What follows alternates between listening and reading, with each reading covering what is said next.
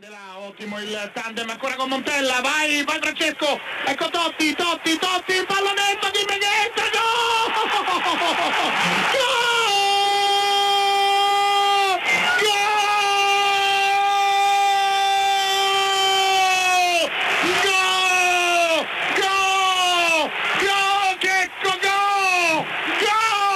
Checco, gol!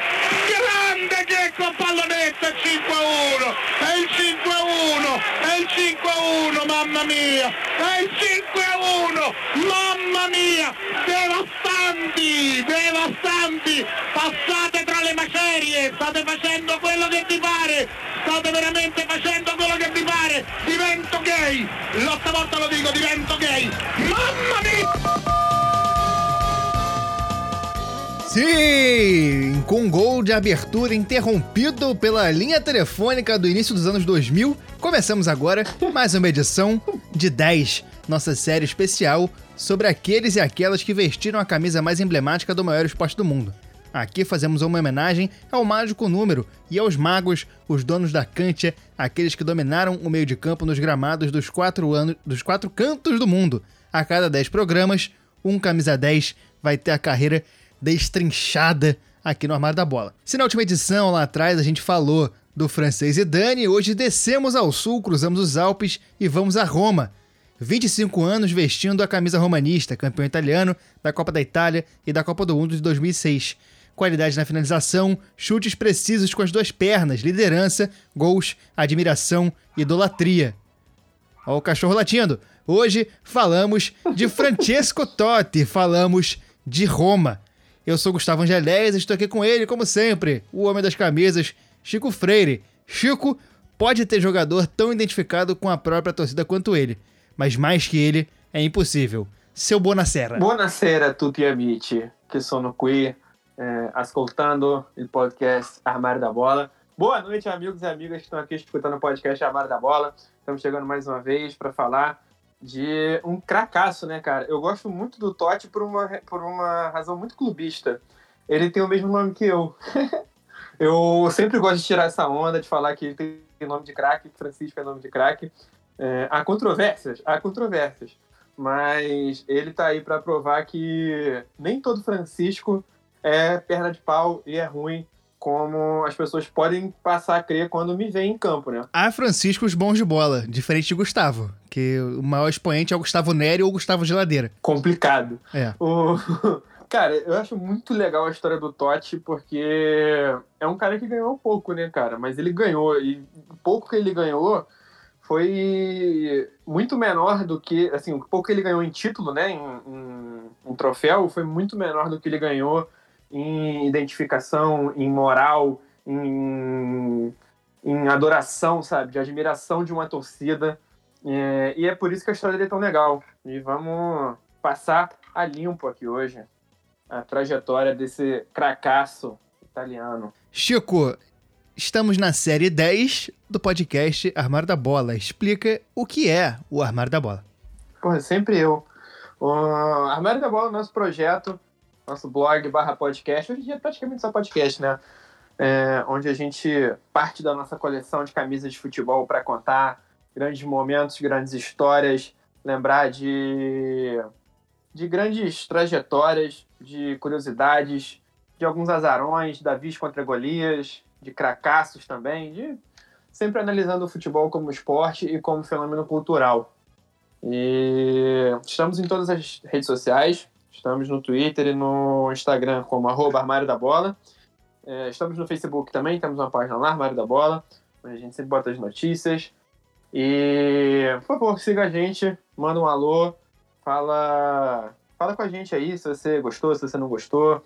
A gente gosta muito de receber o feedback da galera, estamos sempre de olho e segue nós. Falando em feedback, a gente tem que agradecer o Richelle, que lá no Instagram é, fez uma correção sobre o nosso programa, nosso penúltimo programa, sobre o Santos, e acabou que caiu na pasta lá de.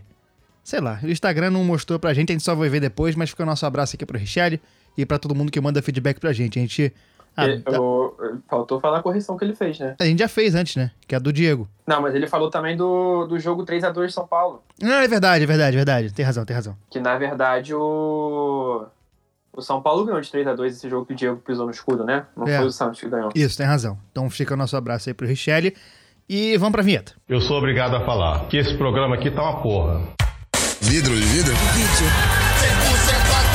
Sabia não? Não, não, não sei o que aconteceu. Esses negros maravilhosos que saem tabelando, tocando. O Totti que não somente é ídolo da Roma, como é nascido na capital italiana e torcedor da Roma desde criancinha. Nascido em 27 de setembro de 1976, o Totti é Libra, Chico. O que que você tem a comentar sobre isso? Moleque, se eu tinha falar que eu acabei de abrir uma aba no computador pra pesquisar qual o signo de quem nasce dia 20 no, dia que ele nasceu em setembro, você não, você não vai acreditar em mim. Eu sei porque é o mesmo que o meu. Eu falei aqui, vou fazer um comentário tosco aqui falando sobre o. Vamos fazer um mapa astral do Totti. Hoje o programa é mapa astral. Hoje o programa não é fato histórico, não. Essa Vamos- lua dele, em- essa lua dele em escorpião, hum, dá uma Explica ajuda. muito sobre aquele gol É. que ele perdeu em 1994. Exatamente. Enfim, Totti nascido em Roma, a relação dele com o time já começa desde cedo, né? Desde o berço, né? Desde antes do berço. Ele, na barriga da mãe, já era romanista apaixonado, né? É um negócio que, que vem de, de outras eras. Ele, desde criança, ele já mostrava muito talento para jogar bola. É aquela velha história, né? Do, do moleque que joga com os amigos mais velhos e tal. Ele, com 7, 8 anos, já estava em times amadores. É, e com 9 anos, ele foi jogar num time que que tinha, assim, um time local também, mas com, com fama de ser um clube formador, é, onde os grandes clubes do futebol italiano sempre estavam de olho. E, curiosamente, é, o primeiro time a fazer uma proposta por ele tentar levar foi justamente a Lazio, né? Que é o maior rival, o rival de morte da Roma. E ele recusou. Criança, ele virou e falou assim: ah, tá maluco que eu vou pra Lazio, ele é muito apaixonado pela Roma. Os pais dele contam essa história, que ele recusou a Lazio quando era criança porque ele preferia arriscar não ser jogador do que jogar pela Lazio. Preferia a morte que jogar pela Lazio. E tá certo ele, Tá certo ele, exatamente. pra jogar por time de fascista. É, exatamente. Ele chega na Roma aos 13 anos e começa a jogar nas categorias de base e atua como gandula também ali no, no, no time. Aos 16, em 92, ele faz a estreia no profissional contra o Brecha, né? É, apaixonado, né? Aquele amor de criança mesmo, que ele não, não bastava estar ali na categoria de base, ele também queria estar ali nos jogos, catando bola pros ídolos dele, tipo, é, mesmo no, no tempo livre, né? Ele, ele queria estar ali. E fez a estreia muito novo, hum, com 16 anos, né? Contra o Brecha. E ele, curiosamente, não estreou com a camisa 10, que consagrou, né? Estreou com a camisa 9. Só depois que ele foi assumir a camisa 10. Nessa época, dele muito jovem ainda, ele recebeu uma sondagem forte do Milan. E o Milan foi o segundo gigante aí nessa história a tomar um não na cara, porque ele não queria sair da Roma. Porque de tanto amor, de tanta paixão por- pelas cores da camisa que ele estava vestindo. Bela camisa, sempre muito bonita a camisa da Roma com aquela cor. É. Esqueci É um a palavra. tijolo, né? É, um tijolo, mas. Giallo Rosso. É, exatamente. E o, o Totti ele começou a ganhar espaço no, no time da Roma numa época em que o futebol italiano era o futebol, né? Era o campeonato que todo mundo queria assistir, era onde estavam todos os grandes craques, os grandes times. E, e é uma época que começou a, a ser popularizada cada vez mais a transmissão pela TV de jogos, né? O- até aqui no Brasil mesmo, começo dos anos 90 ali, era muito forte a presença do campeonato italiano.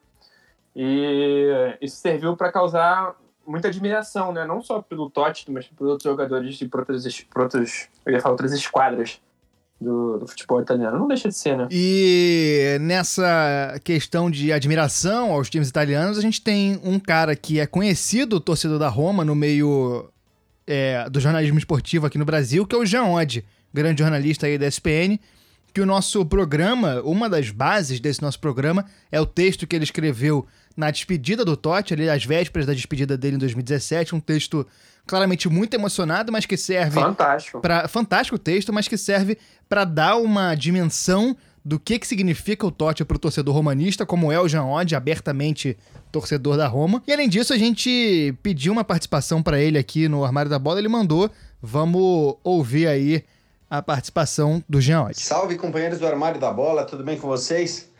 Acho que toda vez que a gente vai falar de camisas 10, né, a gente tem, obviamente, uma, um critério técnico, né? A referência técnica é sempre a primeira para juntar esses caras. E acho que quando a gente fala do Totti, a qualidade técnica dele é indiscutível. Você vai encontrar no YouTube várias coletâneas de gols, né? Vale lembrar que ele é, foi inclusive chuteira de ouro na Europa quando jogou como falso 9 na Roma, na única temporada que fez isso. Então, era um jogador com uma capacidade de finalização absurda mas para mim a grande qualidade dele como jogador era a visão de jogo, né? Você vai encontrar também no YouTube várias coletâneas eh, de passes, né? Passes em geral de primeira, aquele tapa na bola que muitas vezes do grande círculo ele conseguia deixar um companheiro na cara do gol, né? Então um jogador que sempre pensava muito no coletivo, que jogava rápido, que não carregava a bola, que pensava no time. Por isso é tão amado pela torcida da Roma, né?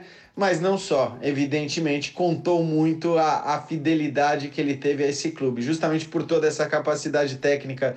Ele poderia sim ter jogado em outros clubes, né? Isso não é história dele. É, dirigentes do Real Madrid confirmaram que fizeram proposta e que ele não saiu. É, então, na hora que você abre mão de um Real Madrid é, para continuar na Roma, você está abrindo mão de conquistar muitos títulos, de visibilidade, de ganhar mais dinheiro.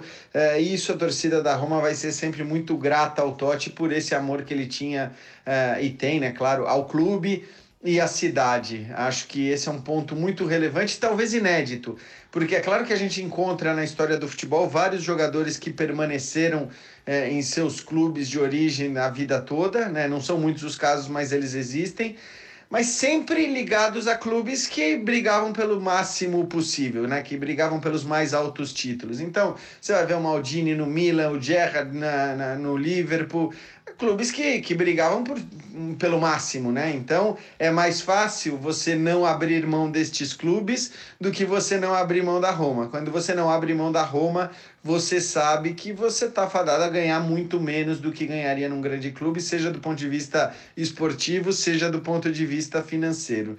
Então, isso tudo, né, para ele que era gandula, que era torcedor, que nasceu em Roma e que ama Roma como poucos, é, isso tudo, obviamente, fez com que o mito em torno do seu nome fosse ainda maior e que ele seja ainda mais amado pela torcida da Roma, né? Juntando essas, essas duas coisas. A questão técnica, a bola que ele jogou que era gigante e, e também muito esse amor talvez, como eu disse, um caso inédito aí no futebol mundial de um cara que abre mão do Real Madrid para ficar num clube onde ele sabe que a chance de conquistar títulos é bem menor.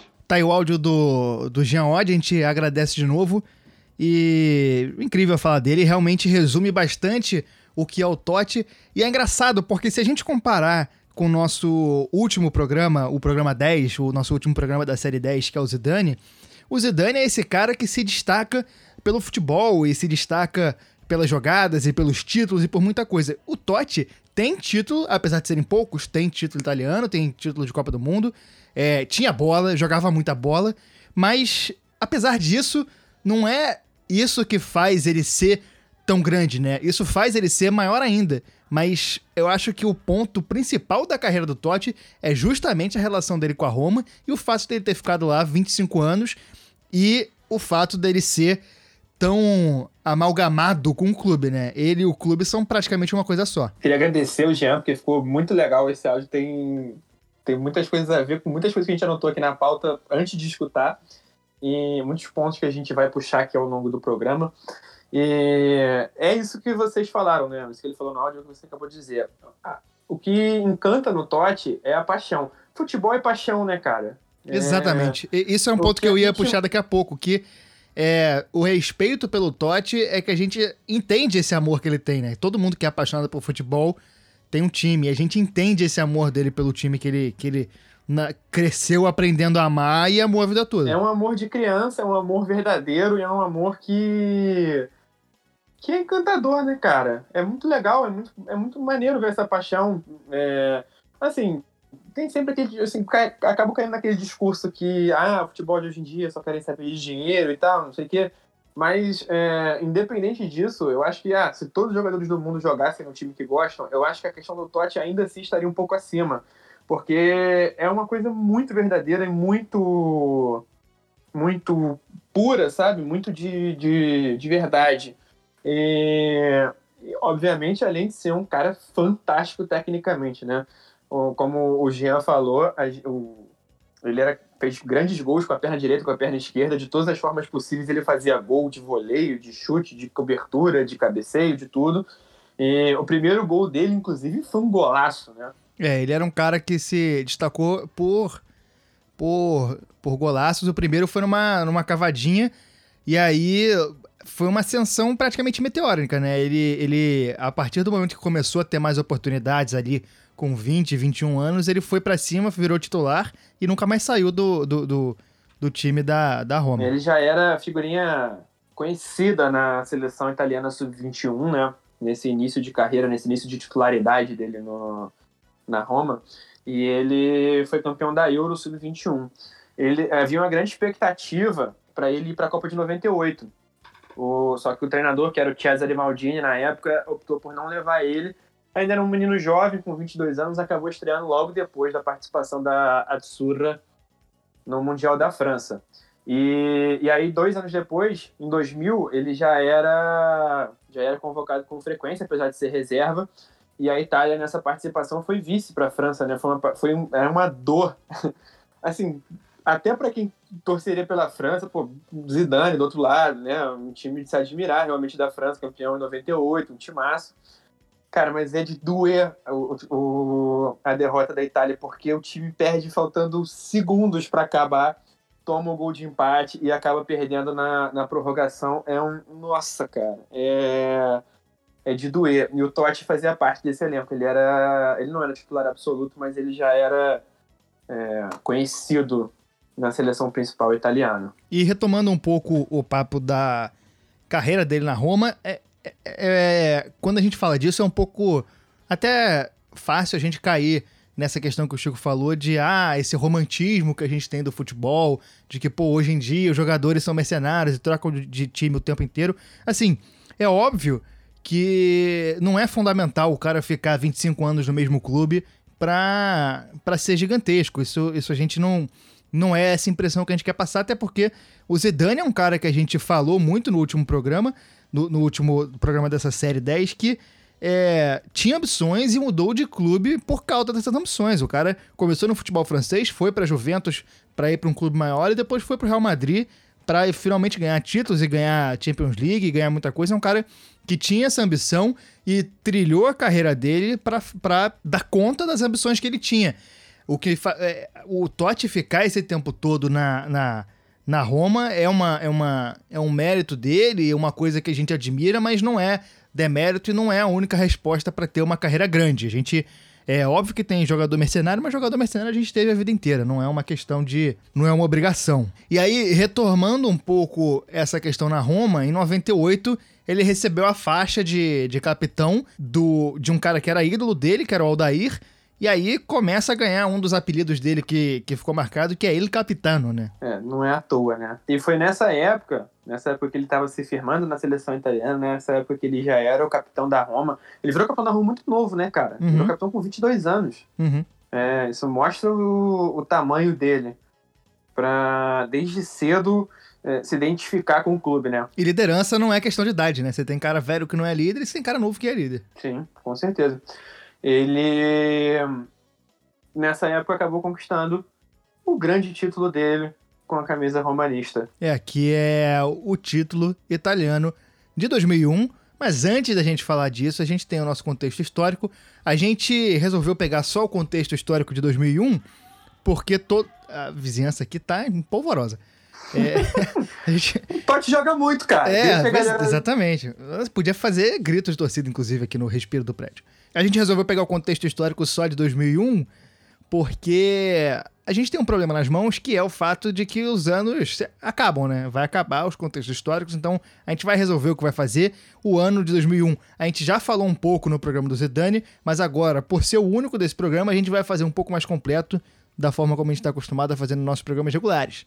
Em 1 de janeiro de 2001, começa o terceiro milênio da nossa era. Eu lembro muito disso, de ficar impactado de a gente ser uma das poucas gerações que viu a passagem de século e de milênio ao mesmo tempo. Meu Deus.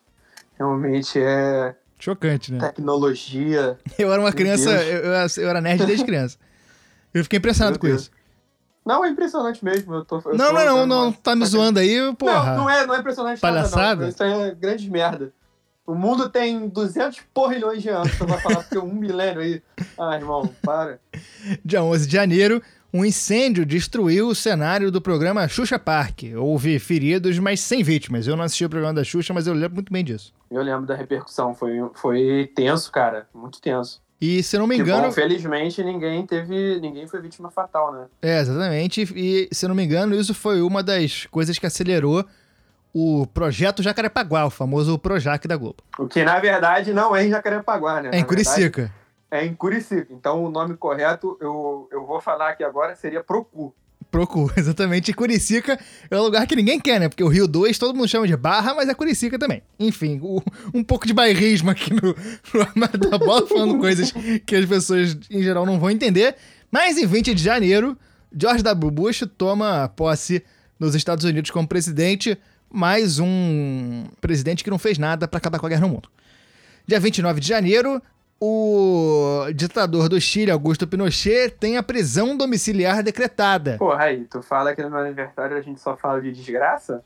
29 de janeiro tá na margem de erro do meu aniversário ali do dia 26. Na margem Porra, de erro. prenderam. É, margem de erro do, do Ibope, pega aí. Não o pode, Pinochet foi preso. Pô, Pode, Francisco, porra. ai, ai. Dia 2 de fevereiro, isso eu lembro muito. Eu fiquei impressionado com isso, porque o boato da doença da vaca louca fez com que os Estados Unidos e o Canadá suspendessem a importação da carne brasileira. Eu lembro muito da vaca louca. Você lembra da vaca louca? é, um, é, um, é um nome sugestivo pra uma criança na época, né? Tipo, eu imaginava que, as, que eram vacas realmente. Enlouquecidas, é, com- né? É, Birutas. com- sem pleno uso das faculdades mentais no- nos pastos aí da vida. né? Chamando o urubu de meu louro. Porra, sei lá o que, que essa vaca vai fazer. É, na, na real é só uma doença que. Não, uma doença séria, mas é, não tem nada a ver com, com o psicológico nem o emocional de nenhum bovino. que é pouco falado, né? Nunca ninguém fala da saúde mental das vacas. Em 23 de abril, a Comissão de Direitos Humanos da ONU aprovou a resolução proposta pelo Brasil para o acesso da população mais humilde a medicamentos, que foi início de uma abertura para quebra de patentes dos medicamentos indicados no tratamento da AIDS, que aconteceria em maio. Isso é muito importante porque é um momento de pioneirismo no Brasil de ajuda aos direitos humanos, um momento de importância do SUS, porque essa quebra de patente foi para poder distribuir o tratamento da AIDS pelo SUS e que mais tarde o Brasil ia ser reconhecido pelo tratamento da AIDS. Então é uma forma da gente dizer defendam o SUS. É muito importante, né, mesmo, cara? É um, é um passo muito importante para popularização do acesso à saúde, né? Isso é fundamental para um país sério. É, o Brasil, o SUS tem muitos problemas, mas não é sucateando que a gente vai resolvê-los. Em 11 de setembro, as torres do World Trade Center em Nova York são completamente destruídas e o Pentágono em Washington sofre grandes perdas. A gente falou disso no último programa, mas não custa repetir.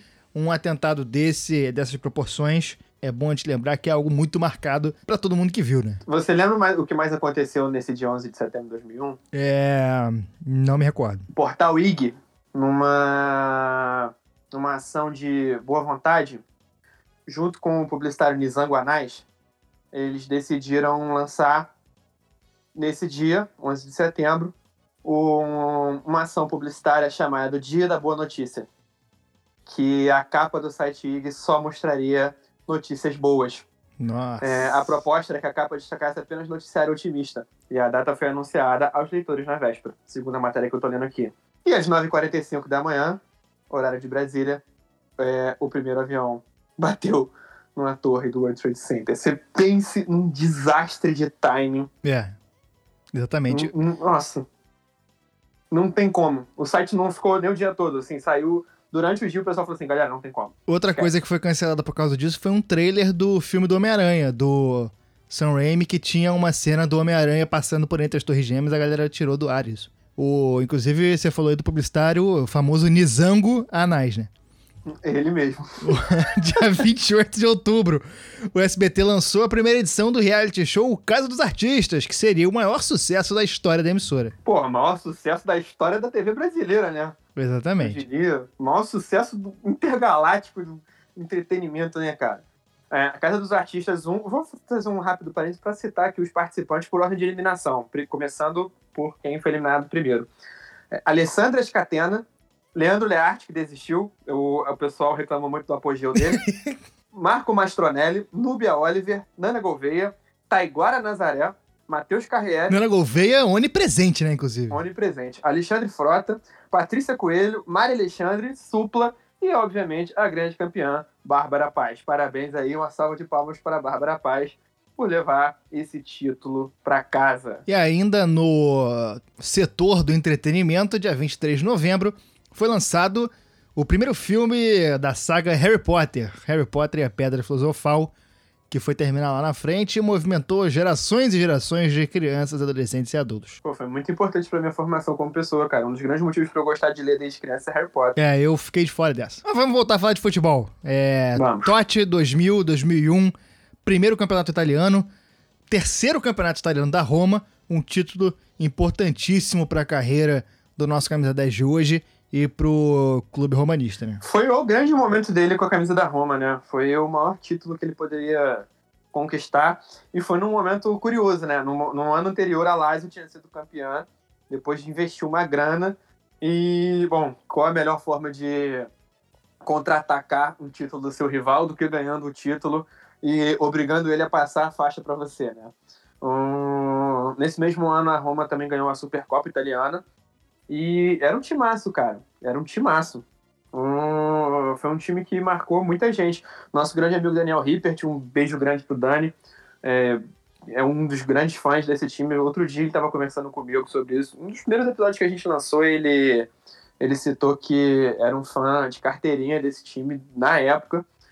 E era um timaço, cara. Era um timaço. É, o time teve que abrir o bolso, né, para conseguir conquistar essa, essa, essa taça. Chegaram Samuel, Zebina, Gugu, Emerson, que a gente falou no programa de 2002, o nosso Emerson volante, que ficou de fora em 2002 da Copa, mas foi em 2006, e o atacante Batistuta. 30 milhões de dólares só no Batistuta. Exatamente. No início da temporada foram eliminados pela Atalanta, que hoje é assunto pela participação na Champions League, mas eliminou a Roma nessa temporada da Copa Itália, o que gerou muitos protestos, mas o time começou bem na Série A, no Calcio, e isso deu uma tranquilizada na torcida. né? O, o elenco, como você falou, trouxe muitos caras de altíssimo calibre e, e já tinha caras muito bons no elenco, né? Tinha o Cafu, Antônio Carlos Zago, o Aldair, já mais final da carreira, mas também estava lá. O Montella, um cara que fazia gol adoidado. Tudo isso trabalhando com- sob a batuta do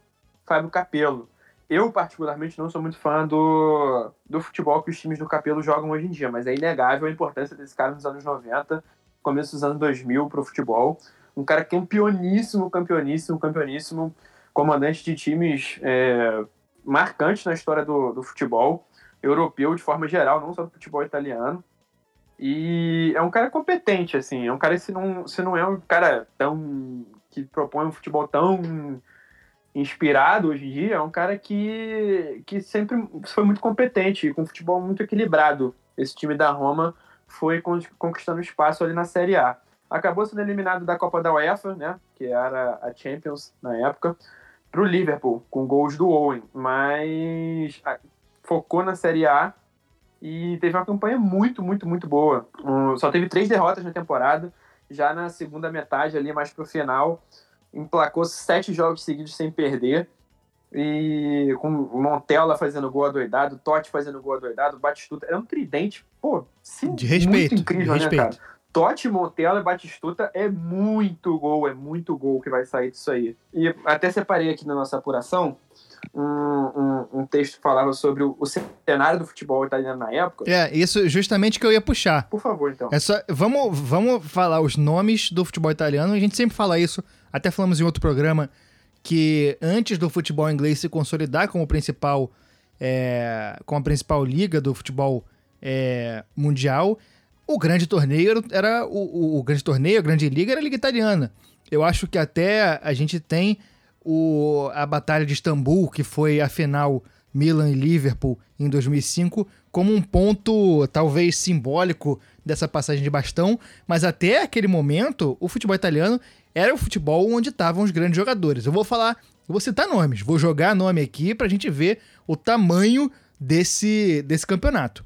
Buffon, Canavaro, Churran, Divaio, Amoroso, Maldini, Gattuso, Boban, Albertini, Tchevchenko, Van der Sar, Ferrara, Pesotto, Davids, Inzaghi, Del Piero, Zidane, é, Marchegiani, Nesta, Mihalovic, Simeone, Veron, Nedved, Salas, Crespo. Assim, é, é, são nomes gigantescos do futebol nacional e que, cara, é, tinham que se engalfiar para ganhar. Tinha que ser grande para ganhar título nessa época na Itália. Não, e, e esses caras, eles não estavam em um só time, né? O, a Roma não jogava só contra um adversário. Esses caras estavam em Milan, Juventus, Parma, Lazio, estavam todos espalhados entre várias equipes para você ver que eram muitos times muito fortes brigando por esse título. E a Roma é, se, se destacou nessa temporada 2000-2001 e levantou a taça numa atuação de gala justamente contra o Parma, que tinha o Buffon inspiradíssimo, Canavaro no início da, da, da carreira, Churran, vários que você falou aí agora. O... Foi um 3 a 0 de baile. E quem abriu o placar tinha que ser ele, né? O rei. Rei de Roma, Totti abriu, Montella ampliou, Batistuta encerrou a conta. E reza a lenda, contam os bardos, que a festa na rua de Roma nesse dia, nem a seleção italiana levantando taça de Copa do Mundo conseguiu igualar. O que aconteceu nesse dia aí foi inigualável, foi inesquecível. É isso, hoje a gente tem a Juventus aí, campeã, seguida. Eu acho que já tá no sétimo título, alguma coisa assim, na época. Eu acho que já passou disso. É, né, tem muitos títulos seguidos eu a Juventus. são oito títulos seguidos. É. Na época a gente tinha uma, uma variação maior de campeões, né? Eu vou ler alguns aqui. A gente teve 95, 96 o Milan, 97 Juventus, 98 Juventus, depois Milan, Lazio, Roma, Juventus, Juventus, Milan. Você vê que tinha uma variação de campeões maior, com esses times sempre muito, muito bons, estrelados, realmente um futebol é, inacreditável italiano. E aí, nessa época, o Totti recebe é, um dos grandes assédios de para tirar ele da Roma, que foi do Real Madrid, né? Não dá para falar da história do Totti sem falar das recusas ao Real Madrid. Não, essa foi a primeira, né? É, exatamente. Essa foi a primeira, e nem foi a mais, a mais incisiva, né? Por isso que eu falei Depois que começa. Ainda... Ali é o começo dessa história. É. O Real e Roma rolou justamente 11 de setembro, e o Florentino Pérez começou a cantar o no ouvidinho do Totti. Mesma coisa que ele fez com o Zidane, né? Já tinha contratado o Figo, já tinha contratado o Zidane, tentou cantar no ouvido ali e não, não levou nessa. Mas essa história não acaba aqui. E ficou na Roma, e no ano seguinte quase repetiu a dose na Série A. Ficou um ponto do título atrás da Juventus, que levou a taça na temporada 2001-2002. Faltou, faltou pouco para Roma conseguir essa dobradinha aí. Em 2002, a gente tem a Copa do Mundo vencida pelo Brasil, que já foi tema nosso aqui, nosso segundo programa. A gente falou desse time brasileiro. E falamos também do absurdo que foi a arbitragem naquela Copa do Mundo. E uma das grandes prejudicadas foi justamente a seleção italiana do Totti, né? Não, a Itália em 2002 foi eliminada numa roubalheira absurda. A Coreia do Sul foi favorecida tanto contra, contra a Espanha quanto contra a Itália. E, e foi uma. É um absurdo esse jogo. O juiz ele ajudou a Coreia do Sul de todas as formas possíveis e imagináveis. Aos quatro minutos ele já tinha inventado um pênalti para os donos da casa. O juiz equatoriano Byron Moreno? Byron Moreno.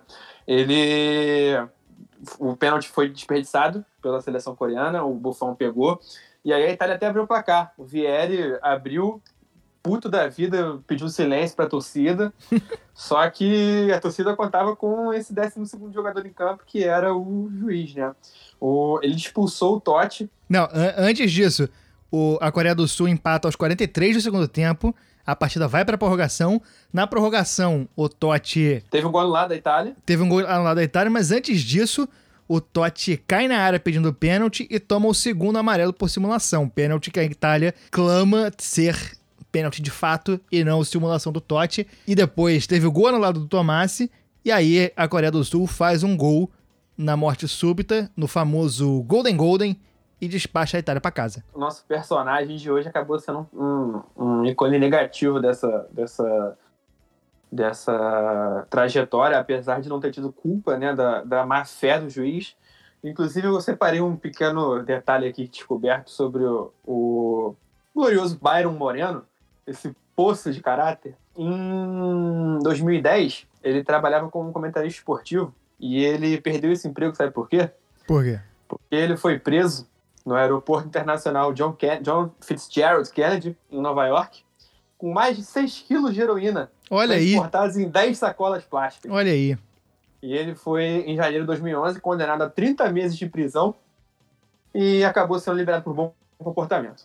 É, deve ser interessante, né? É um- um personagem Tomara que não tenha botado. É, tomara que não tenha botado ele pra pitar nenhuma pelada na prisão, né? Aí ia ser complicado. Mas americano E não aí, joga nesse bola. né? Mas nesse caso é exatamente o caso que você pode falar. Esse juiz é um criminoso, esse juiz é um ladrão. Você pode chamar a polícia para levar o juiz. Ai, chama o Carlos Alberto, essa é possível. essa aí, essa aí pediu. Essa vai pro zap. Essa, essa vai pro- o Lepo Lepo vem rir no Face. Ai, meu Deus. E dois anos depois, Francesco Totti volta a ser assediado por Florentino Pérez, né? Exatamente. Volta a ter orelhinha cativada ali, Florentino Pérez falando: vem cá ganhar milhões, bilhões e trilhões de dólares, vem ser estrela, jogar em time de estrelas. Ele não. Daqui não saio, daqui ninguém me tira. Em 2004, o Real Madrid não era mais só Zidane e Figo, né? Já tinha Beckham, Ronaldo, já tinha Deus e o mundo jogando lá pelos Galácticos. E Totti veio pedir música no ano seguinte, em 2005, que foi quando o Florentino veio igual um veio igual um maluco pra cima dele, botou tudo que ele tinha pra botar na mesa. Falou, irmão, se você quiser, a gente muda o nome do estádio Santiago Bernabéu para o nome que você quiser. Se você quiser botar estádio, porra, estádio Olímpico de Roma no Santiago Bernabéu, a gente muda. Se você quiser botar o nome do time para Real Totti, a gente muda. E ele deu um não definitivo. Falou não, não vai rolar. Fica aqui. Real ofereceu mais que o dobro que ele ganhava por ano para ele ir, mais uma porcentagem de não sei do que, mais bônus, mais Deus e o mundo. Fora a exposição que era, que era jogar no Real Madrid naquela época, né? Publicidade, Nesse Real Madrid, nesse Real Madrid principalmente. É uma oferta poupuda aí do Real Madrid. Nesse meio período teve a Eurocopa de 2004, que a Itália teve uma, uma participação discreta, eliminada na primeira fase para Suécia e Dinamarca passarem. E é isso, né? Totti se manteve na Roma e a partir daí todo mundo sabia que era lá que ele ia ficar. É, no Real Madrid não tirou, meu amigo. Ninguém tira, né? Exatamente. E foi jogando pela Roma que ele chegou num outro momento de ápice da carreira, né? É, em 2006, Tetra, campeão mundial com a Itália na Copa do Mundo disputada na Alemanha. Tema que a gente já falou aqui no nosso programa sobre a Inglaterra, mas que interrompemos no meio pra, porque a Inglaterra foi eliminada daquela Copa do Mundo 2006. Vamos retomar essa competição em outro momento para falar também sobre a Itália que saiu campeã, Itália de Totti, Itália de Canavaro, Itália de Del Piero, Itália de, de Cambiasso, que cortou o cabelo no gramado, Que Itália... cambiaço, moleque. Tá maluco? não. Como é que é o nome do cara que cortou o cabelo no, no gramado? Cambiaço, moleque. Cambiaço é argentino. É argentino, mas tem um cara que cortou o cabelo no gramado. Qual é o nome dele? Não sei, cara. Eu fiquei desconcertado agora. Peraí, tem um cara... É... Vou... Peraí, calma aí. Camoranese. Camoranese, aí, tá ali perto, tá ali pertinho. Quase acertou, cara. Confusão justa. Você vai acertar. confusão, confusão justa. Se errei, foi tentando acertar, todo mundo erra. Chama o Charles de Pilares aí. Exatamente. E, e Itália, eu já falei Alemanha. E Itália de Materazzi também importantíssimo nessa conquista, né? Nojento. O, o Totti, ele foi titular na, na trajetória toda. Muitos jogos ele acabou saindo no segundo tempo, mas ele foi muito importante é, para essa caminhada, mas ele só fez um gol, que foi o gol da vitória nas oitavas de final contra a Austrália. Foi um pênalti faltando 10 segundos para o juiz apitar o fim do jogo. O, o Grosso entrou, lateral Grosso, entrou na área, foi derrubado. Um jogo que o, o, Mentecapto do Materazzi tinha sido expulso, para variar. É, foi um jogo sem muita inspiração. É, a torcida da Alemanha, num certo momento, gritava: é, sem a Holanda, vamos a Berlim, porque a Holanda tinha sido eliminada para a seleção portuguesa. E o pessoal falou assim: meu amigo, sem a Holanda ninguém vai segurar a gente, né? Obviamente, a maioria absoluta de alemães na, nas arquibancadas, por ser o país sede. E o que aconteceu foi que a Itália devolveu essa gracinha no, no, no canto das arquibancadas, eliminando a Alemanha na semifinal, na prorrogação, por 2 a 0. E nesse jogo contra a Austrália, o...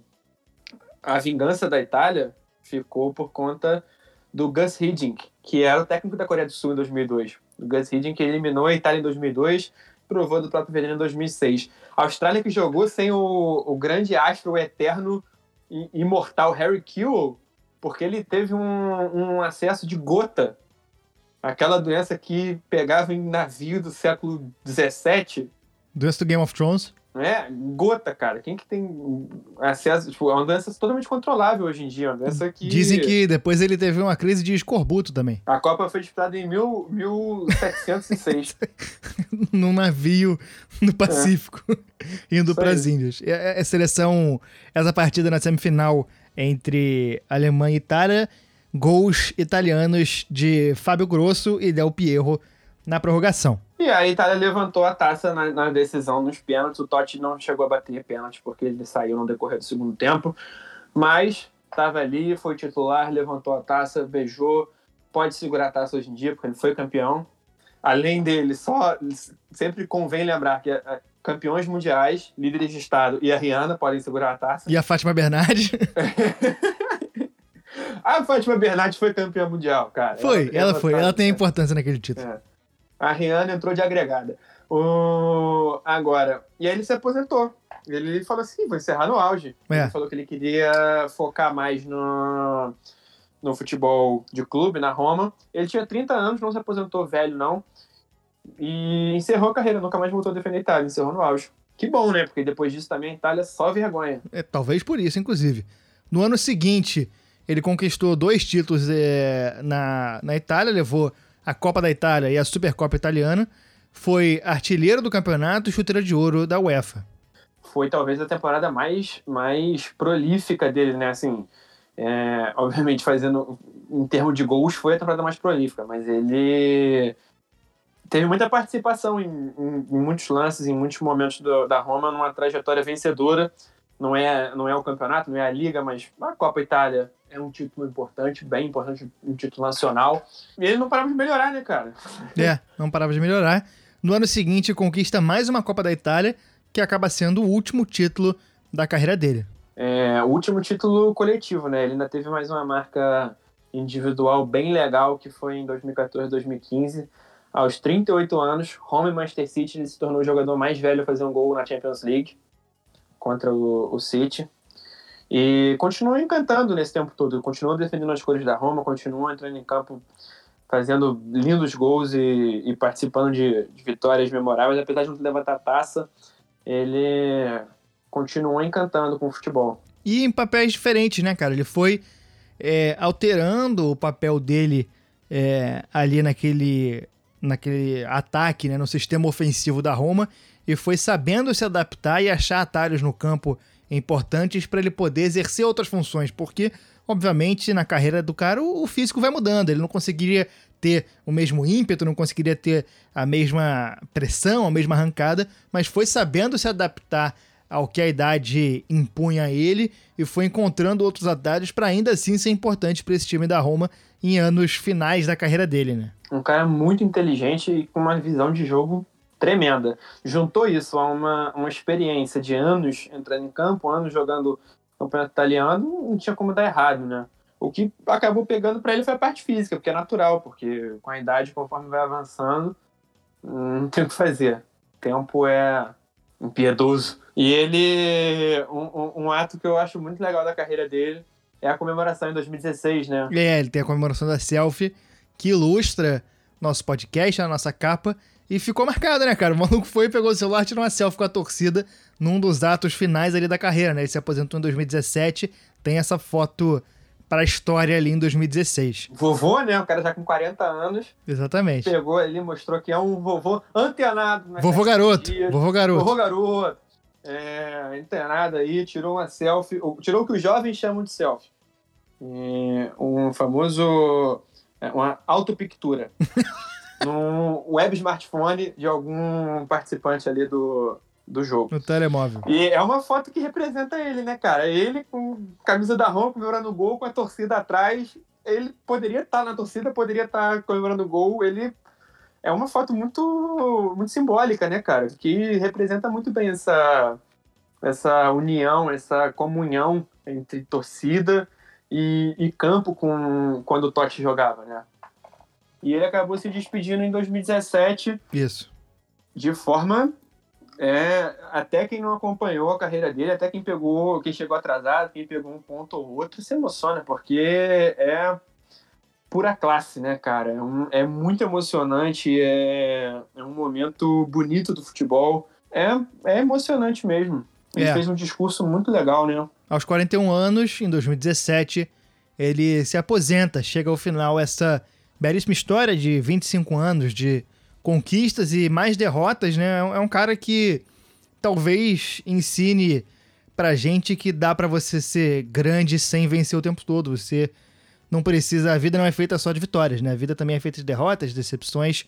E o Totti teve muitas delas, mas também teve seus momentos de vitória, teve seus momentos em que a vida sorriu para ele e com e é um cara muito grande, 41 anos, se aposentou é, numa partida contra o Genoa, disse que infelizmente chegava o momento que ele esperava que nunca chegasse, mas chega para todo mundo. Uma partida de muita emoção, uma partida de homenagens a esse gigante do futebol. Muita emoção nas arquibancadas, lágrimas, 25 anos de profissional no clube, é, 28 anos no clube, é, muita gente que nem era nascida quando ele começou a jogar pela Roma se emocionando. E segundo o Jean Odd, é, no texto que a gente mencionou lá, lá no começo do programa, um símbolo para Roma, para a cidade de Roma, tão grande quanto o Coliseu. São 786 jogos com a camisa da Roma, 367 gols, maior artilheiro da história da Roma, jogador que mais vestiu a camisa do clube, segundo maior artilheiro da história do campeonato italiano, com 250 gols. O maior é Silvio Piola, que entre 1929 e 1954 marcou 274 gols. Gigante, enorme, por isso conseguiu a maior glória da carreira, que é ser tratado aqui na série 10 do Armário da Bola. Ele virou dirigente depois, ele ficou praticamente dois anos como dirigente da Roma, saiu obrigado, e isso é uma coisa que é, importante, que é interessante a gente puxar, né? Porque ele saiu obrigado porque os donos da Roma são milionários aleatórios. E ele e olha que doideira, né? O conflito aí entre o cara que é a paixão da Roma em pessoa e a modernidade do futebol, né? É, é um debate interessante a se pensar. O, é, assim, a gente tem o caso do Zico sendo escorraçado no Flamengo, o Roberto Dinamite no Vasco, mas aqui no Brasil é um pouco diferente, porque os clubes não são é, empresas como na Europa. Nesse caso aí, são investidores estrangeiros que é, tem compromisso com a Roma, obviamente, porque é patrimônio deles, mas não necessariamente tem essa identificação. E o Totti deixou a Roma, ele foi dirigente por um tempo e deixou o clube é, de forma violenta, não foi uma separação fácil, não. Uh, e eu separei aqui uma, uma, umas, algumas declarações em relação ao Totti. Maradona rotulou Totti como o melhor que eu vi jogar. O Zidane, o Messi já fizeram também é, saudações e elogios ao futebol de Francesco Totti. E ele foi exaltado por torcidas do, da Europa inteira. A última temporada dele, que já se sabia que seria a última, foi uma temporada de muitas homenagens em muitos, muitos estádios, muitos lugares, é, Itália afora. E recebeu homenagens de, Real Madrid, de torcida de Real Madrid, do Valência, É, até da Lazio, né, cara? Isso é, isso é impressionante, porque é rival de morte, Roma e Lazio. Os grandes sempre são reconhecidos pela torcida rival, né, cara? Isso é sinal de grandeza e o Totti conseguiu isso. É, a torcida da Lazio botou uma faixa. Os inimigos de uma vida saúdam Francisco Totti. É um gesto inigualável. Inigualável. É, é uma coisa muito impressionante. O Totti, ele é um exemplo de uma, de uma estirpe de jogador que a gente não vê tanto, né? É, não, não, não, gosto de ficar debatendo os motivos para isso. Eu gosto do futebol dinâmico quando as pessoas se transferem para outros clubes, mas é muito legal ver essas histórias de, de identificação, de paixão. Ao mesmo tempo em que eu gosto de ver jogadores se provando em diferentes campeonatos, eu gosto de ver uma história dessa de que vem de infância, que vem de, de barriga da mãe, que vem de sempre. Um, a gente é, que, que, nem o Jean falou aí no, no áudio lá no começo, que ele falou do Gerrard, falou do Maldini, a gente tem o caso do Giggs também no Manchester United, né? Aqui no Brasil a gente tem Rogério Senni, tem o, o, Leandro, que foi do Flamengo. Enfim, a gente tem alguns exemplos e a gente vê que esses exemplos são de caras que, que entram para a história, sabe? São caras que, claro, é, amparados por uma qualidade técnica é, invejável, mas que tiveram chance de, de fazer história em muitos outros lugares, justamente por causa dessa qualidade, e acabaram escolhendo ficar em casa. E fizeram história em casa. E esses caras foram recompensados com, com paixão, com admiração, com, com carinho de torcidas gigantescas, né, cara? E é muito legal esse tipo de, de situação no futebol. E é fazendo história que Totti encerrou sua carreira e aqui a gente encerra essa edição de 10, nossa série especial sobre os magos da bola, os camisas 10 que fizeram história no futebol mundial. A gente agradece a sua atenção, agradece a paciência, agradece o feedback, o retorno e espera que vocês tenham gostado desse programa. Comentem com a gente, é, venham corrigir nossos erros, que a gente provavelmente deve ter cometido erros, é, venham contar histórias, falar sobre, falar sobre Todd, conversar sobre futebol. A gente adora quando o programa continua nas redes depois da publicação. Chico, seu destaque finale. É. Meu destaque final vai para essa tua pronúncia de italiano aí, que, pô, você tá voando, hein? Eu fiz até a coxinha aqui, pô, para completar. Perfeito. Nossos, nossos espectadores com certeza perceberam isso, porque Sim. sua pronúncia foi impecável. O meu destaque final hoje eu vou. Ontem, eu, ontem, no último programa eu fiz dois destaques finais, eu vou fazer um destaque final besta hoje. O destaque final vai pro, pro time dos Franciscos aí do futebol mundial, que o Totti é o nosso camisa 10. É, e a gente tem no nosso meio campo também o espanhol Cesc Fábricas. Cesc nada mais é do que Chico em catalão. E Isco, o meio campo do Real Madrid. Que Isco é uma diminuição de Francisco. Um dia eu vou fazer um episódio do Armário da Bola aqui, só. A escalação do time dos Franciscos. Só Isso. vai ser o, o dia, a próxima vez que tu ficar doente, Gustavo, tu me espera, tu me aguarda. E o Chiquinho na lateral direita. Até semana que vem, grande abraço. É, tchau. Tchau, italiano, é tchau.